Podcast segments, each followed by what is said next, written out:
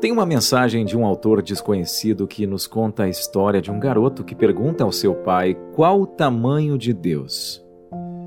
Então, ao olhar para o céu, o pai avistou um avião e perguntou ao filho: Que tamanho tem aquele avião? O menino disse: É pequeno, quase não dá para ver.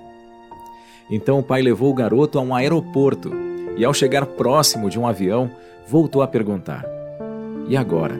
Que tamanho ele tem? O menininho então responde: Nossa, pai, é enorme. Então o pai disse: Assim é Deus. O tamanho para você vai depender da distância em que você estiver dele. Quanto mais perto, mais você terá ideia de sua grandeza. Não tem nenhum problema se você não acredita em Deus. Mas não é porque você não voa que o avião tem que deixar de existir. Bom dia!